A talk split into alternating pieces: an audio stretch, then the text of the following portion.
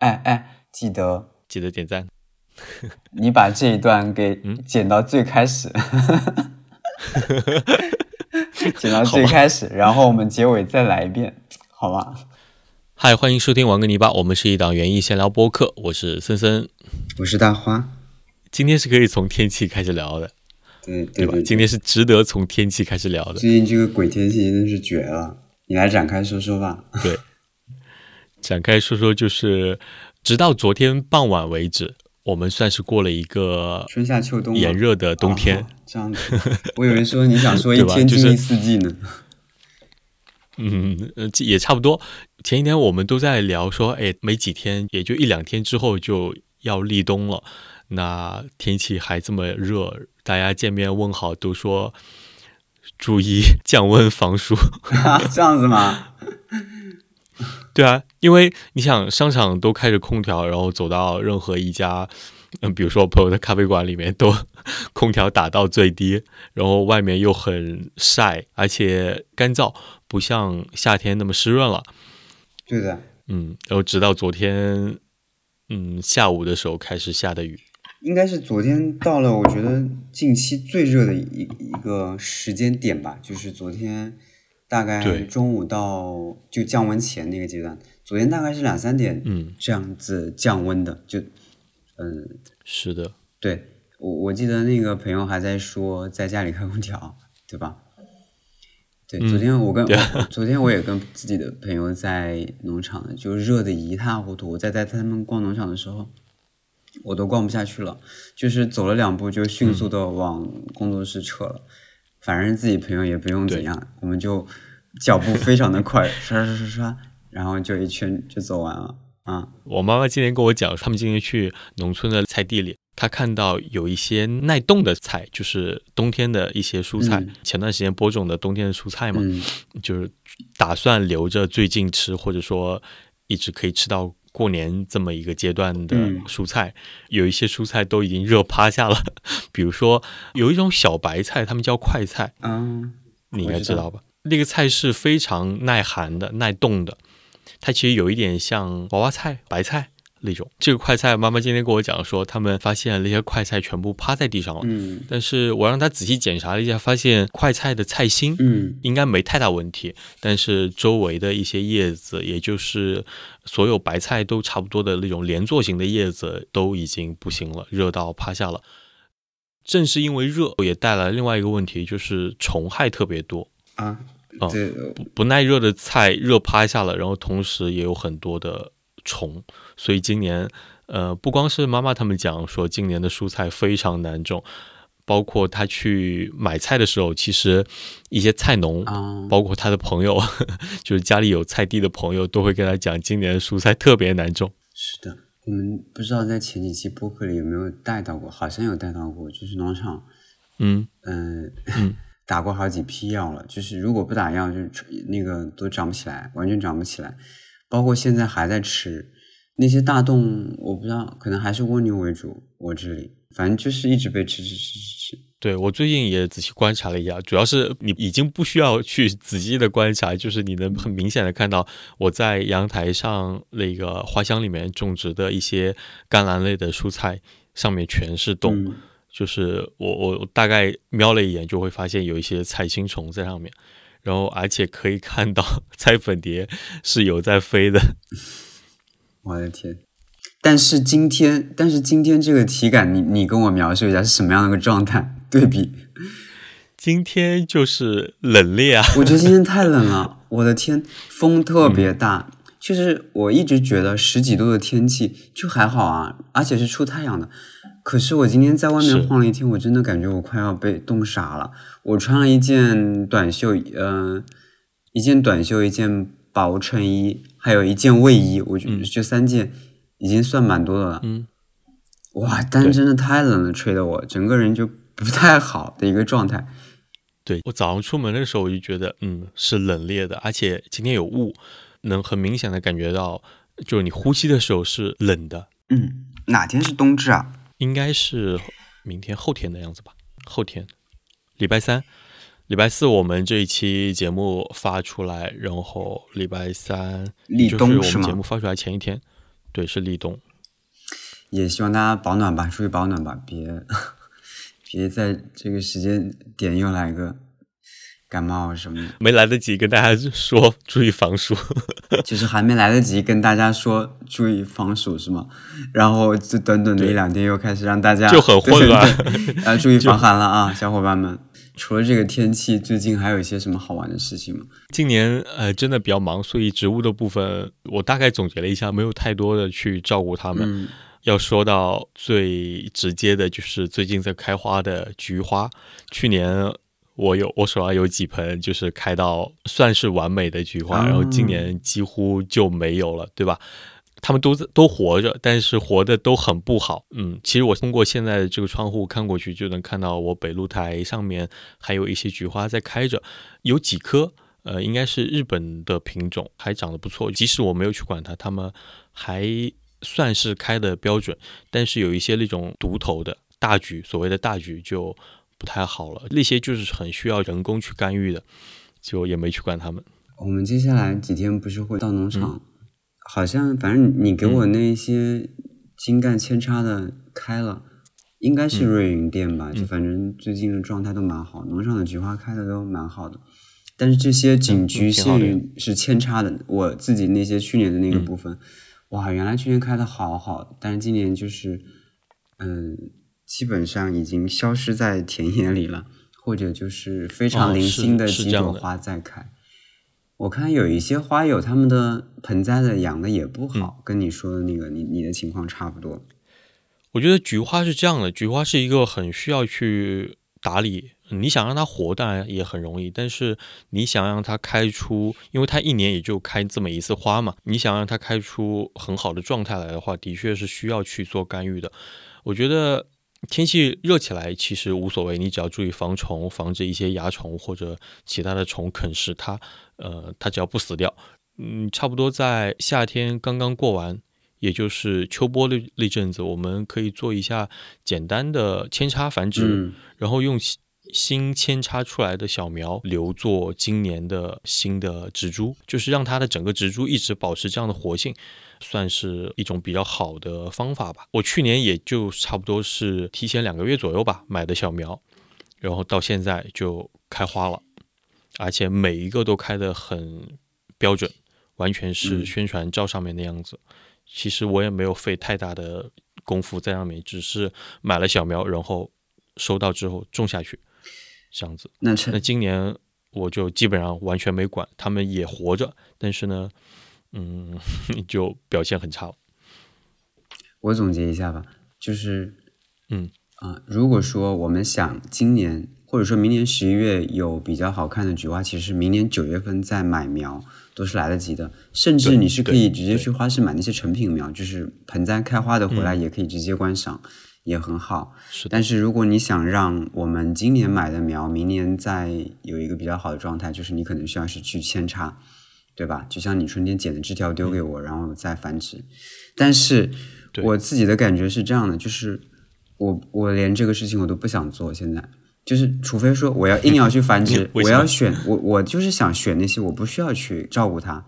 就是即使这个夏天过去了，我没有像你那样的去给它呃扦插备份，再去移栽那些老苗，第二年依然能开出很好的花。然后我观察下来发现是有的。有这些品种，但是很少哎。菊花总体来讲的话，一些老的枝条会木质化比较严重，然后就会失活。你要看，除非它在你的地里面倒伏了，然后 生根了这样子。我有个品种，嗯，就是那个量超大的，嗯，日本的那个带回来的种子，自己播出来的那个小小小菊，就也非常的高，每年反正起码已经有两。年三年了，不管它，就是每年都开出越来越多的花。我唯一做的只是一个支撑你说的是那个花朵很小，然后自然成球的那种吗？成球不成球，它就是一，它会长成一捧。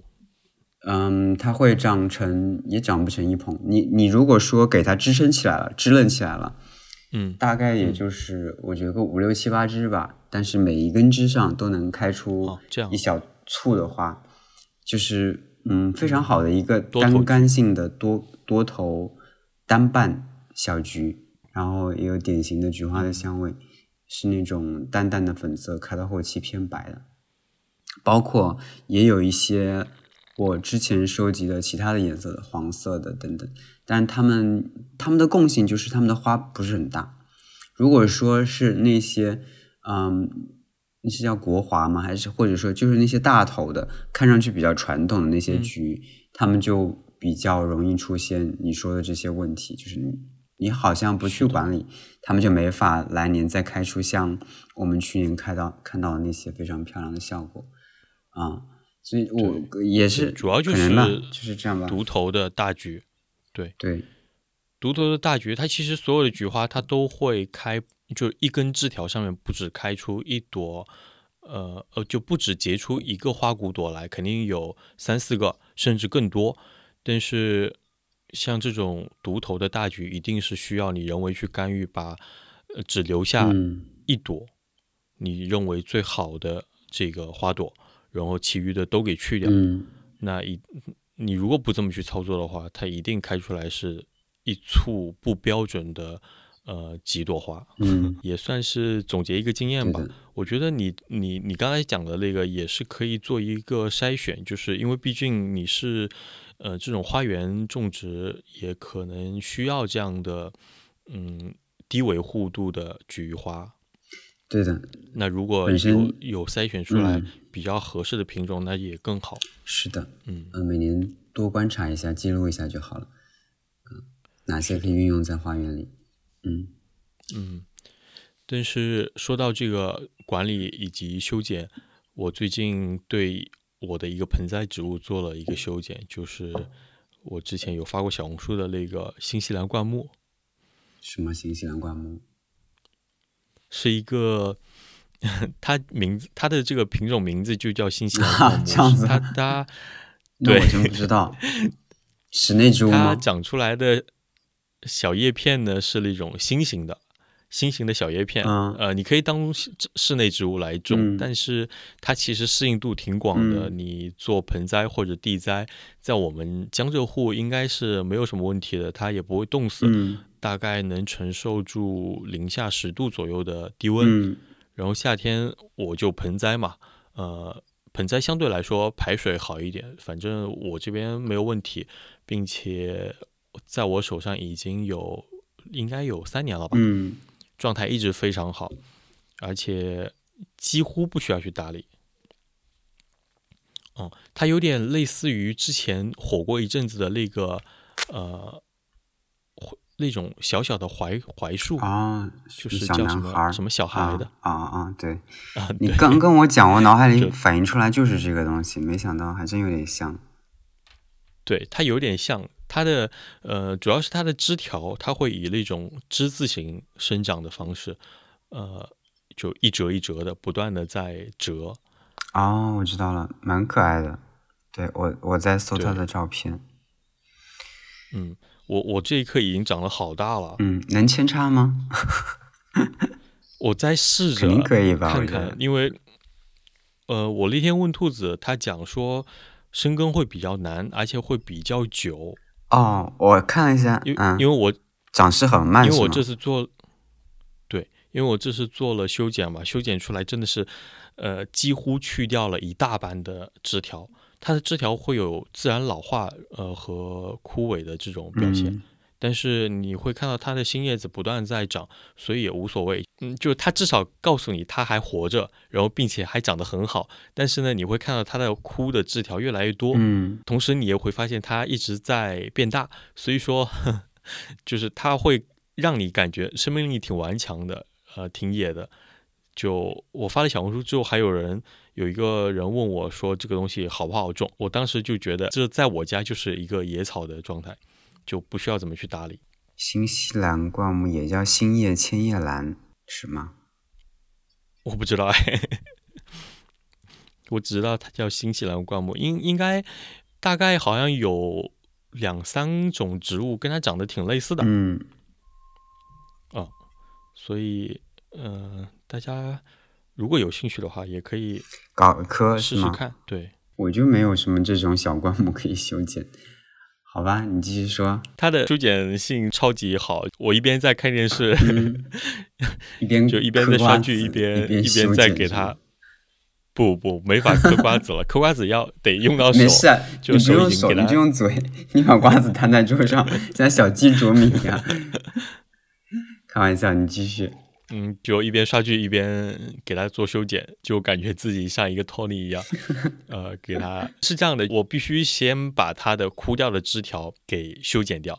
修剪完了之后呢，下一步呃就是大概做一些造型，呃，会修剪到一些还在生长的枝条，呃，一些其实跟我觉得有一点类似于枫树，或者说它剪出来之后有一点点盆景的这种感觉。就是，哎，它其实是很很很乱的，但是我必须，你你脑袋里大概有一个造型，就是你尽量不能让它出现那种平行生长的枝条，或者说向内生长的交叉枝那种，对冗余的那些枝条，呃，大概是这样。这些枝条我就把它拿去堆肥吗？扦插，扦插，对，好的。然后不知道能不知道能不能活，我试试看。嗯，感觉有小苗可以分享了呢。希望吧。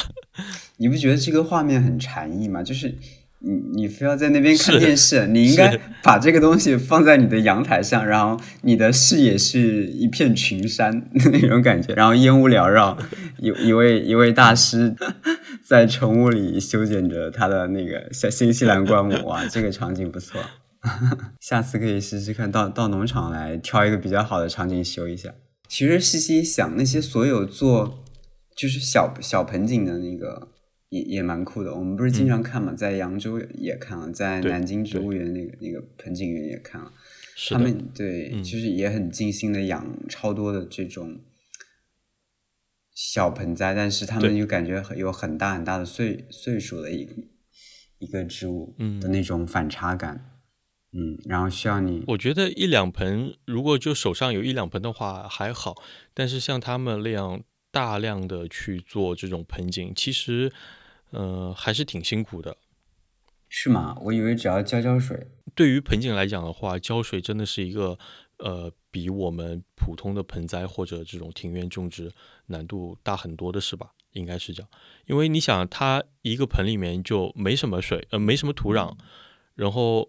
它有那么大一个体量的植物在生长着，它其实蓄水啊，或者你要去为它的这个盆子做很多的改变啊，嗯，应该我觉得想想都是挺难的，而且每每个植物都不一样。你想有一些植物，我们甚至看到那种几乎看不到什么土壤，它就是放在一个平，也有那种对吧？抱着石头的根系，感觉就是只有能工巧匠才能。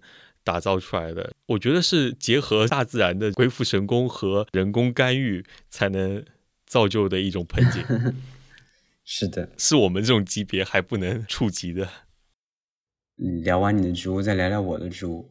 最近好像没有太多做植物方面的事情。最近的确，农场一直在做活动和一些杂七杂八的事情，没有太过于去怎么说，回归到一个园丁的身份。但是站在别的角度上去看植物，也是有所收获跟发现的。比方说，花艺师或者设计师，他们看植物的角度会跟我们完全不一样。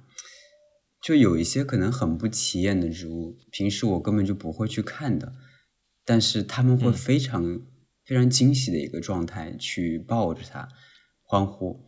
比方说，比如说，他们可能更多的看的是，嗯。线条跟色彩还有质感啊，尤其是那些突出的单独的部分。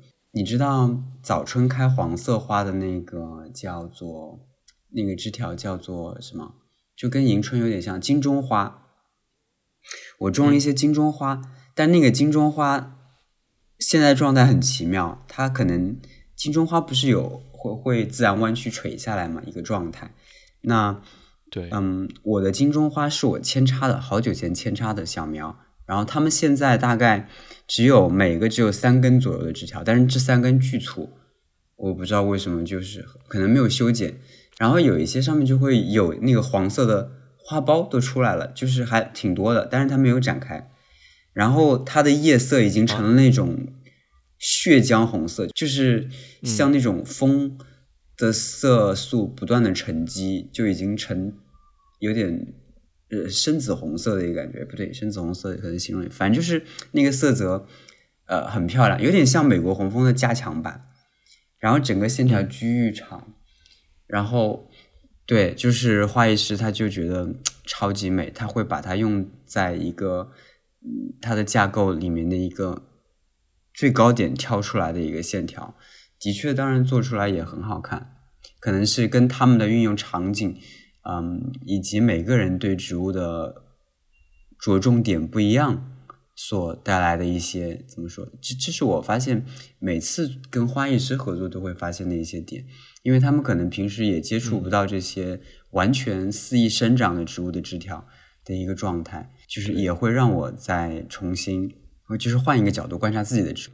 活动做完都会跟他们聊，嗯，我跟他聊到了一些，呃，就是共同认知的部分，就是觉得你的花园里可以有一些比较特别的存在，它是真的很特别的存在，就是嗯，不是说单纯的我们通过植物去做一些造型，比方说刚呃我们之前聊过的一些什么花园，他们会把树修成非常规整的。那种三角形，并且是，嗯，两条两条直线在你的路两边的那种规整的三角形，形成一个非常强烈的视觉引导，加，嗯，线条带来的那种怎么说，分割空间的感觉。但是那个东西是全都可以通过，就是跟他们聊天发现，全是可以通过人为的方式去迅速呈现出来，就是他们去做景观搭建，而且能够让这个装置持续很久的时间。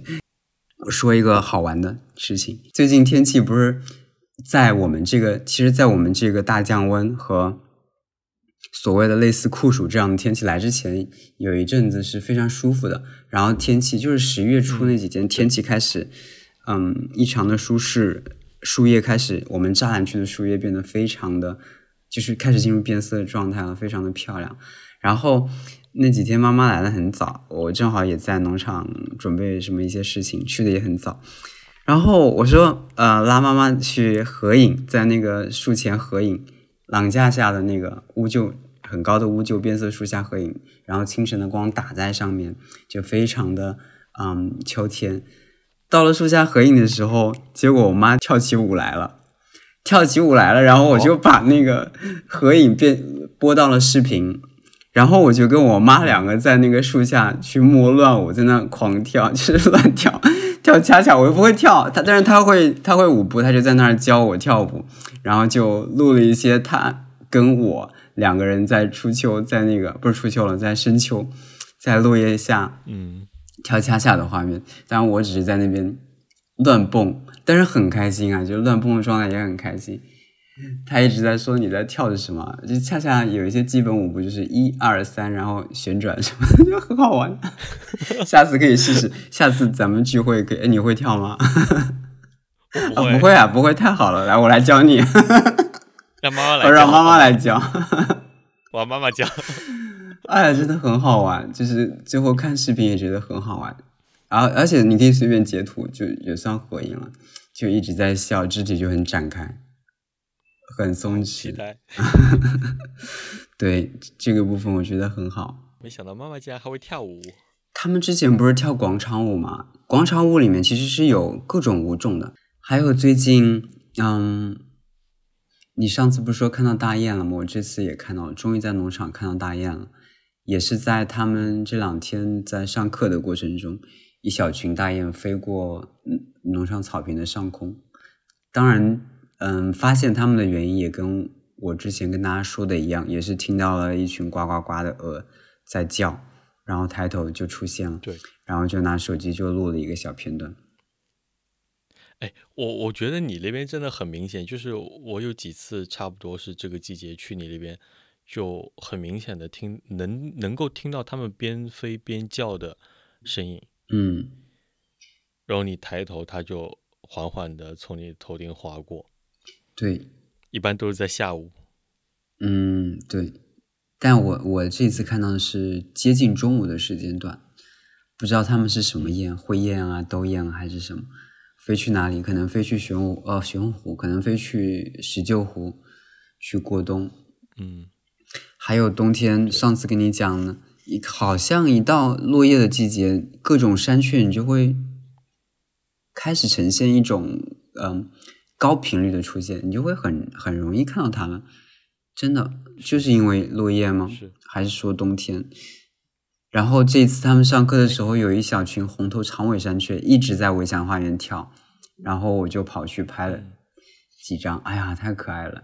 就换了个镜头，换了个长焦镜头去拍，太可爱了。然后他们也，他们看到也觉得超级可爱。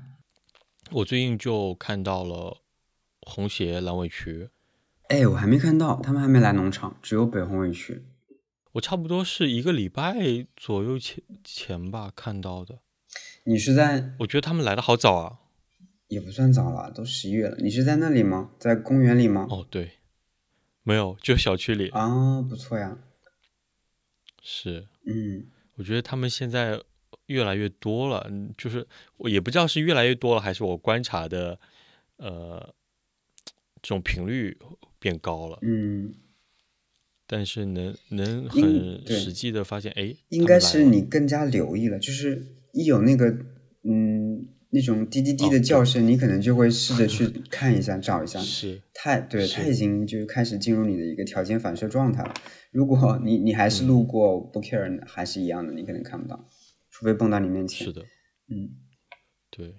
然后包括前几天问你的那个一个很对我来说很奇怪的声现在也音，适应了是吗？对，对，是，然后发现他们这嗯几天每天都在小区里面叫，而且就是那种重复的。我就教你一个方法。我觉得那个应该啊不是他们，啊，嗯，我觉得它不是日常的叫声，它应该是它的叫声之一呃寻找同伴。对，反正不管它是不是它的日常叫声，你听多了你就知道了。就是你一发我就知道是雀曲，因为我我觉得我经常听到他们这么叫，所以可能我嗯习惯了。你可以像我这样，就是比方说你最近听到这个声音，你始终记不住，然后我又告诉你答案了，嗯那你就把这两个你记不住的东西跟这个答案联系在一起，就是这什么奇奇怪怪的鸟，我不知道是什么。然后大花说是雀曲，哦，那就是雀曲，你就反正就这样记就行了。每次你脑海里在你的脑海里搜索不出这个声音对应的名字，那它就是雀曲，你就这样贴着它就行了。你总不会一下在小区里你你你四五种鸟同时出来让你不知道是什么吧？我觉得你小区的鸟应该你都差不多了，叫声嗯，也不一定。不一定吗我？觉得我们小区是生态真的很不错。嗯，但无非就那些嘛，什么白头杯是吧？然后嗯灰喜鹊、喜白鹊、头杯，对白头杯这些倒是很日常。黑脸噪梅等等这些，反正我们这里常见鸟就是这些，奇奇怪怪的就雀曲、红嘴蓝雀，你那里也没有。红嘴蓝雀对我来说是奇奇怪怪的叫声，但是现在也习惯了。哎，我发现最近就我跑步的那个苏嘉诚，他们在砍芦苇了。我一直没有留意过，就是之前前几年没有留意过，直到今年，因为我跑步比较频繁，我发现他们在这个季节会把所有的芦苇给砍伐掉、收割掉。嗯，但是你不去砍它，好像会吸引很多小鸟、攀雀之类的。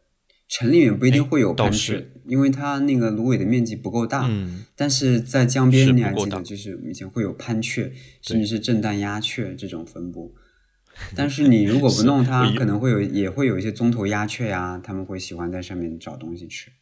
砍掉了，嗯对对对。哎，但是中头鸦雀倒也比较容易适应，即使没有这些东西，它们也也能够在其他的树枝上它们不是那种说我只只是偏爱芦苇的这种。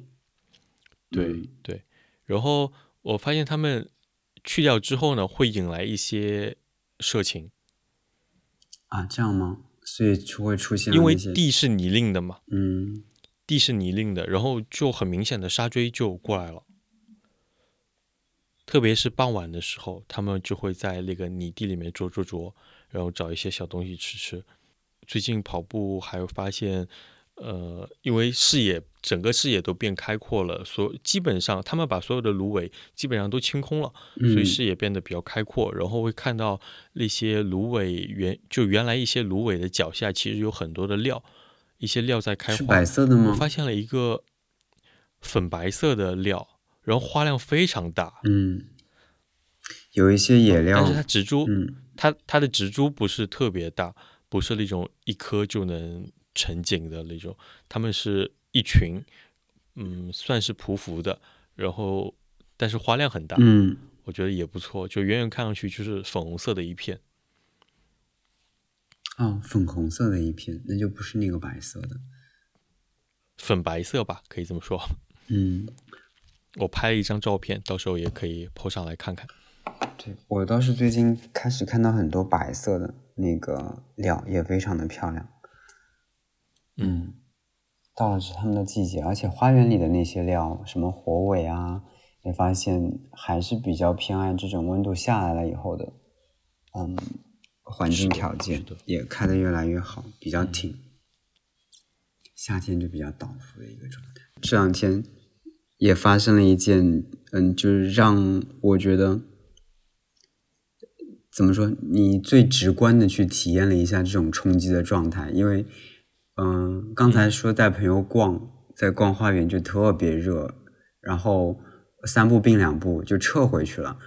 问题是在这样的一个炎热的天气里，他们想吃披萨，然后是好朋友嘛，我们就也也提前准备了那个料，我们就在那样那个高温天里，大概在午后一两点的时候开始起窑，就我我们在那开玩笑说，是这是一场夏日的约会，这是一场就就是很夏天的活动，那个气泡水加那个青柠，嗯，就太夏天了，加那个高温的感觉，结果。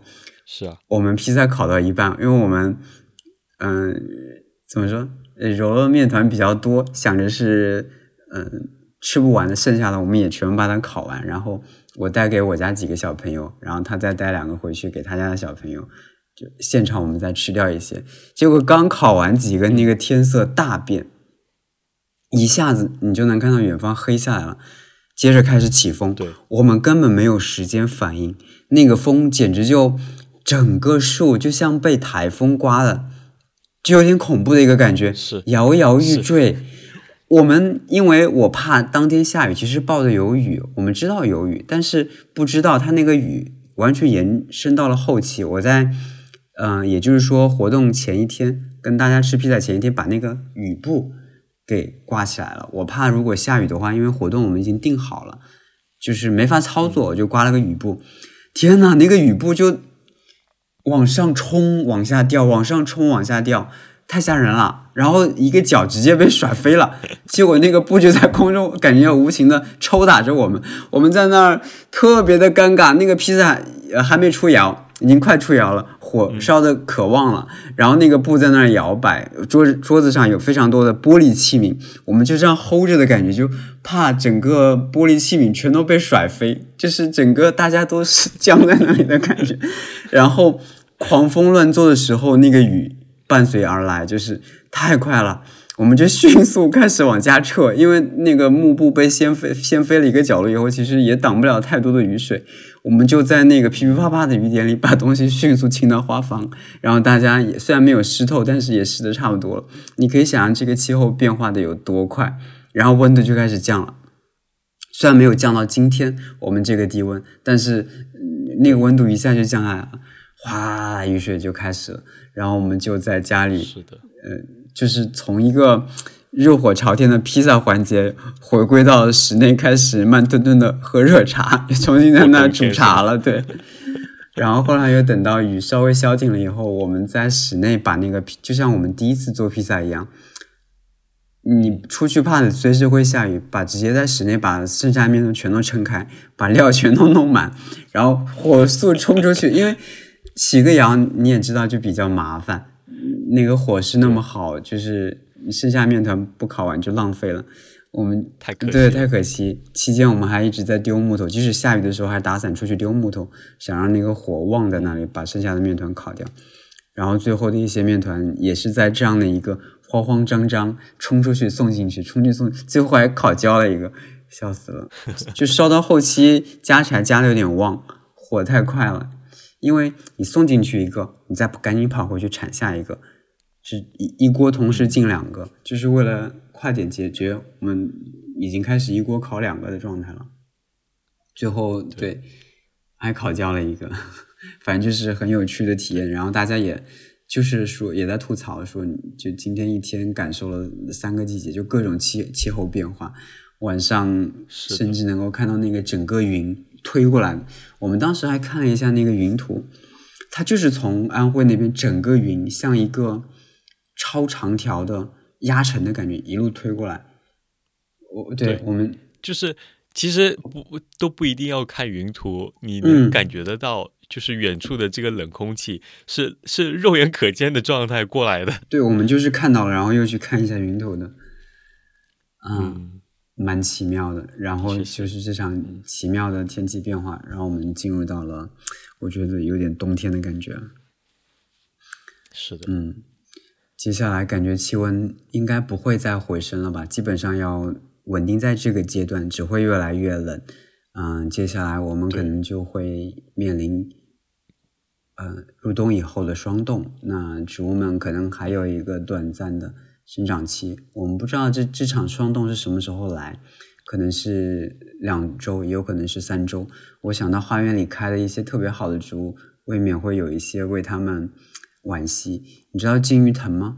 就是，嗯，芒叔以前种过，叫西班牙旗帜花，它就是像一个小金鱼伸出去，然后上面颜色会渐变，整体是一个橙色系。对对对对对，我无心插柳的。因为我去年有种一些在棚里，他们有一个非常奇妙的点在于，我我大概知道是那个棚的外面不是也有？那是好多年前了，种在外面开的也蛮好的。然后去年我就全种在棚里的，但是去年在呃之前在外面是种了很多，就是顺着那个爬藤网种了一排。今年我就试着丢了一两颗在自然风花园，就切花跟自然风花园交界那个拱门上。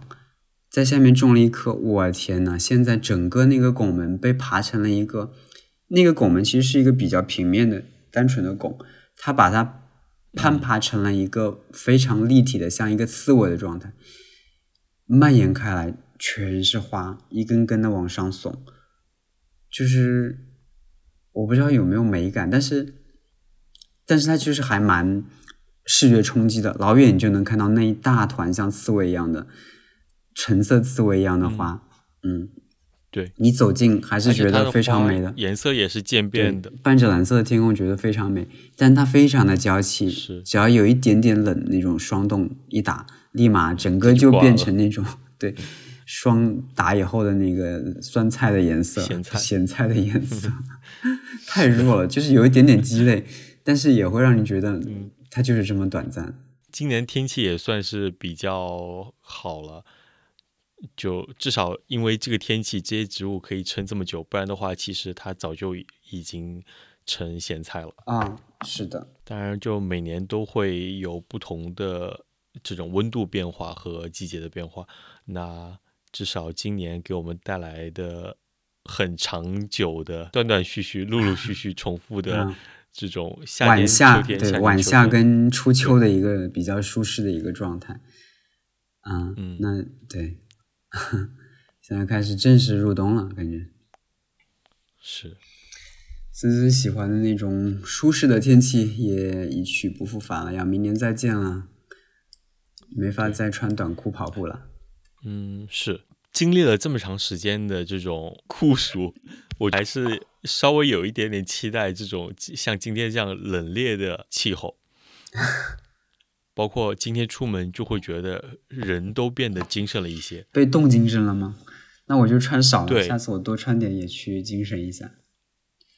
嗯，然后我觉得接下来也可以有一些农活啊什么的可以提上日程，可以抓紧时间做了，因为我总觉得天都没有冷，很多事情，比如说什么修剪的动作、一些分株啊什么的，就好像。没到那个时候，不一定要做。我是在等一场雨，因为地太干了，你没法分株。对，太干了。你拿个铲子就想去捣鼓捣鼓，可是，一铲子下去，就是新花园那一块，你一铲子下去就铲不了什么东西。我我是真的是想去分一下株的，就我说特别想，呃挖土的那阵子，因为之前只是单纯的在翻土跟分一些萱草，真正的宿根类的没怎么分。然后包括一些灌一些小树，也想把它的土边给松一下，但是那个土壤的状态就让你转了一圈，我又转回去了，反正就是这样子。对我前几天冒着酷暑 分了一个鸢尾，分了一盆鸢尾，我当时就会觉得，其实会有一些担心，担心西伯利亚，对，德德渊比较担心它的那个，因为天气太热了嘛，我比较担心它的块根因因为被我掰了之后会从伤口那边烂掉，但是嗯，只要降温了就没问题了。对的，明年早春的小球根基本上都种完了，我还没种呢。我其实还有一些没有种，比如说还有一两个品种的洋水仙，嗯，还没到。你还记得我之前在你那边问过你一颗一个完全是白色的开花很大的？我不知道，圆圆的。你买到了吗？我买了一个，呃，有一点类似吧，但是因为还没收到，我不知道。或者说，那也要等到最终开下来。好呀，好呀，期待一下。反正你也拍了照片了，我的那个对吧？我记得你对，如果是的话，那我就可以告诉你名字了。好的，太好了。我现在，我现在，我现在都不记得他的名字叫什么。但是，当然我也不能确定。嗯，可能会找到那种比较类似的，但是其实实际开出来的大小其实还是蛮难确认的。嗯，对吧？是的，它其实很大，对吧？对，超大啊！嗯，我觉得是，它给我那种很厚实的，呃，婚纱礼服的感觉。是的，能让你心动的洋水仙不多了，不错。嗯，的确，现在大家都是那些常见的品种，我也在收集一些能够让我每年眼前一亮的品种。相比起来，我更喜欢那种。端庄一些，就是如果是大花型的话，那我更喜欢这种端庄一些的。嗯，然后小花的我更喜欢那种灵动，然后小巧，或者说，如果从香味上来说的话，就是 更偏向于嗯，呃，漳州水仙两啊，那个香味的确是非常让人对，就好冬天。是，嗯嗯，而且这种。一说到香味，就是必须得配上冷凉的这种气候，冷凉的空气，它才是我明我清冽的香甜。对，冷空气伴着香味一起吸入鼻腔。好的，那我们今天就聊的差不多了。当然，伴随着气温的下降，也希望大家能够注意保暖，一些园艺活也可以开展起来了。是修修剪剪，嗯。对，也可以给植物做一些相应的过冬防护。对了，我突然间就想到一个刚才没有讲的，就是开始特别特别期待冬天在花房里 晒太阳，边晒太阳边喝茶边做一些园艺活的那个画面，因为一冷就想到钻到花房里。我今天在外面冻成狗，就特别 想念我的花房。我想在花房里得有多舒服啊！今天这个天好累。如果大家有小花房。有花房呢，我觉得也可以带着清理一下啊，收拾收拾，准备挪到室内。对，因为接下来要下霜了，有一些不耐冻的植物可能会受到一些冻害，大家可以做好防护的工作。那我们今天就聊到这。是的，感谢大家的收听，下期再见，拜拜。记得记得点赞啊！哎哎，你把这一段给 剪到最开始。剪到最开始，然后我们结尾再来一遍，好吗？你甚至可以把这一段就保留着。那我们再来一遍啊！你看，我们是重要的事情说三遍，大家记得点赞。我们下期再见，拜拜。嗯，拜拜。